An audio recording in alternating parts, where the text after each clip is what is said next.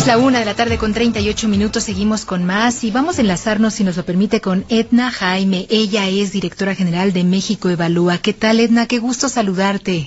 Pues me da a mí más gusto, Josefina, eh, poderte saludar. Eh, pues después de tanto tiempo. Ay, sí, oye, ya teníamos mucho que no hablábamos. ya teníamos mucho. Oye, cuéntanos, ¿cómo estás viendo? ¿Estamos avanzando en la construcción de una sociedad más justa? ¿Cómo llegamos a este 8M? Ay, José, pues si lo estamos haciendo, damos dos pasos para adelante y uno para atrás. Como el Akimichu.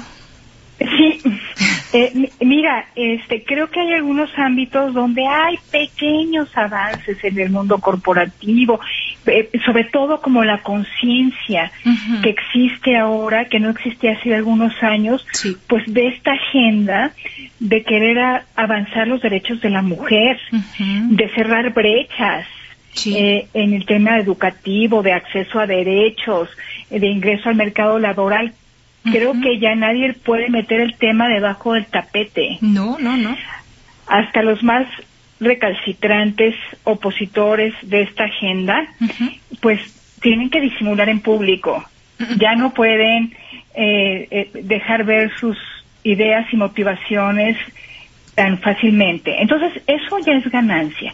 Ahora, en términos concretos, híjoles, decirte que debe haber un esfuerzo de muchos años con intervenciones correctas para resolver los problemas más apremiantes que viven las mujeres, que son inaceptables y que por eso, eh, pues, grupos diversos eh, feministas, mujeres de distinta origen, se expresan porque esto ya no es posible. Claro, claro. Vemos mucho enojo en las calles. Yo decía, podríamos habernos quedado con esa, ese gran muro lleno de flores que no sabes cómo me impactó verlo así, tan, tan impactante, tan, derrumbándolo completamente, ¿no?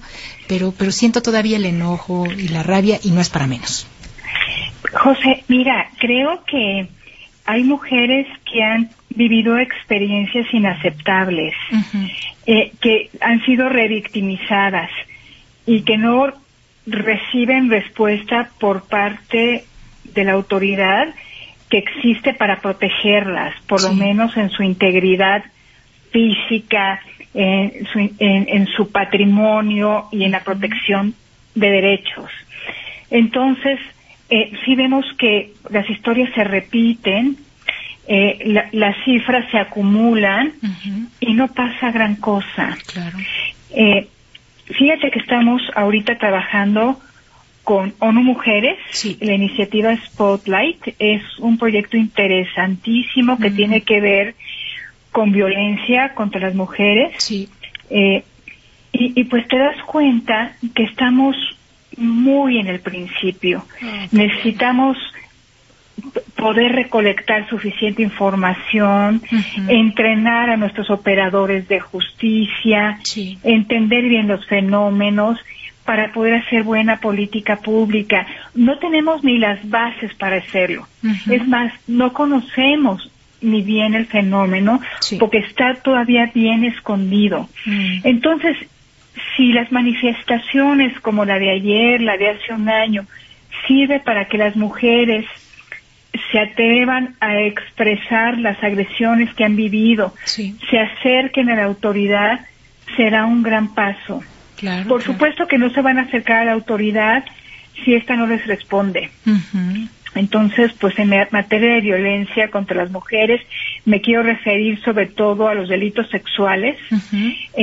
si todo esto todavía está en el inframundo, José. Sí. Eh, te hablo de esto porque a partir del 2019 el INEGI levanta en su encuesta nacional de seguridad urbana eh, ya agresiones sexuales y hay muchísima más de la que conocemos y se reporta este, y algo tenemos que hacer al respecto. Claro. En este sentido, ¿cómo vamos? ¿Cuál es el reporte que dan?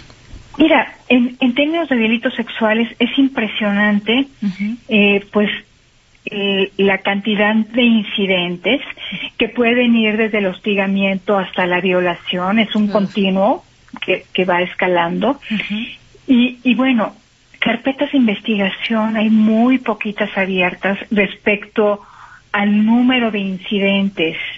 Lo que quiero decir que la mujer se guarda. Pero se eh, guarda este, por una normalización, ya lo ven como una cosa normal o porque de, de pronto saben que eso no va a pasar nada, se queda impune. Las dos cosas, José. Una es porque, eh, pues piensa, pues hay toda una construcción que hace que sea vergonzoso hacerlo público. Hay mucha inseguridad sobre las consecuencias que esto puede atraer.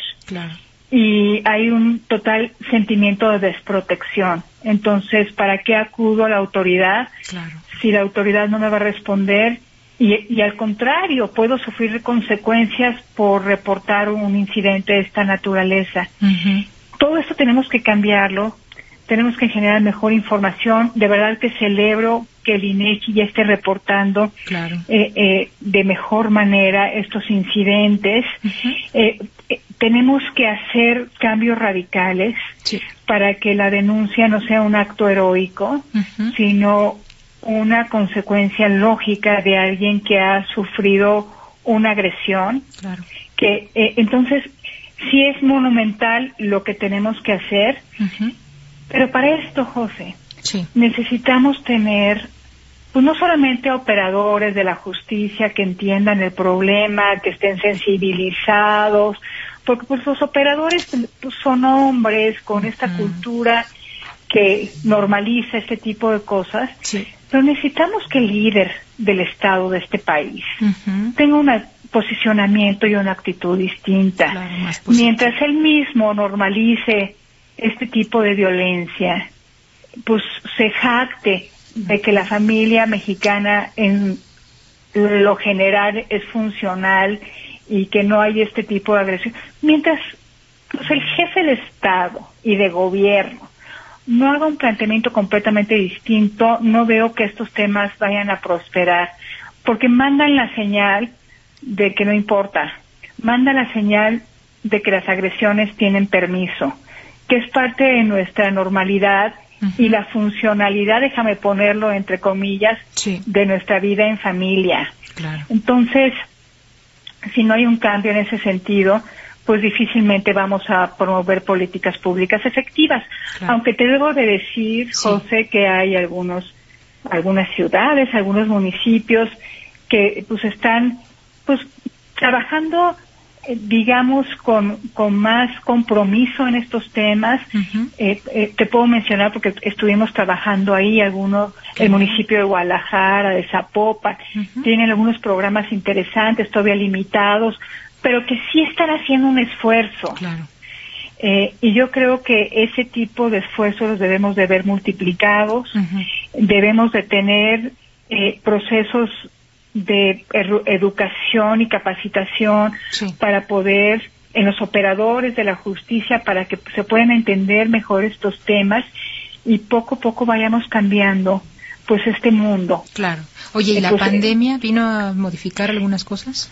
Ay, José, pues sí, eh, el, el, confinamiento agravó mm. la violencia entre los hogares. Esto lo sabemos no porque las mujeres vayan y denuncien al, Ministerio Público. Además, las condiciones de la, del confinamiento lo hizo todavía más difícil, pero sí por llamadas de emergencia. Estas se incrementaron. Aquellos eh, ciudades, estados que tienen, que sistematizan esta información, pues sí dan cuenta de que aumentó la violencia contra la mujer en, en el hogar. En México y en el mundo. En otras partes del mundo se aplicaron medidas emergentes muy importantes, hoteles que se habilitaron como refugios para que las mujeres no tuvieran que convivir con el agresor mientras se resolvía alguna orden de restricción. Hubo respuestas rápidas porque sabemos que la violencia contra las mujeres se agravó con el confinamiento. Qué triste. Esta información toda la podemos encontrar en México Evalúa. Así es, José. Tenemos eh, en la página de México Evalúa información, artículos diversos donde abordamos este tema y esperamos que a la mitad de año concluir este trabajo con ONU Mujeres que espero arroje buenas lecciones para que nuestro aparato de seguridad y de justicia eh, por lo pronto, porque son muchas otras áreas que deben intervenir en esto, empiecen a tener transformaciones eh, que pues protejan a las mujeres, les abran los caminos a la justicia y permitan que pues vayamos transformando esta realidad. Eso es, pues si te parece hacemos un nuevo corte de caja dentro de unos de un mes, dos meses. Encantada. Buenísimo. José querida. Edna, un abrazo muy grande. Te mando también un abrazo. Gracias, es Edna Jaime. Ella es la directora general de México Evalúa, analizando estos datos de las cifras de denuncias sexuales que no se han realizado, pues es una situación lamentable. Así llegamos al 8M, ya estamos en el 9M. Bueno, vamos a seguir con más. Juan Enrique Velázquez, ¿qué nos tienes?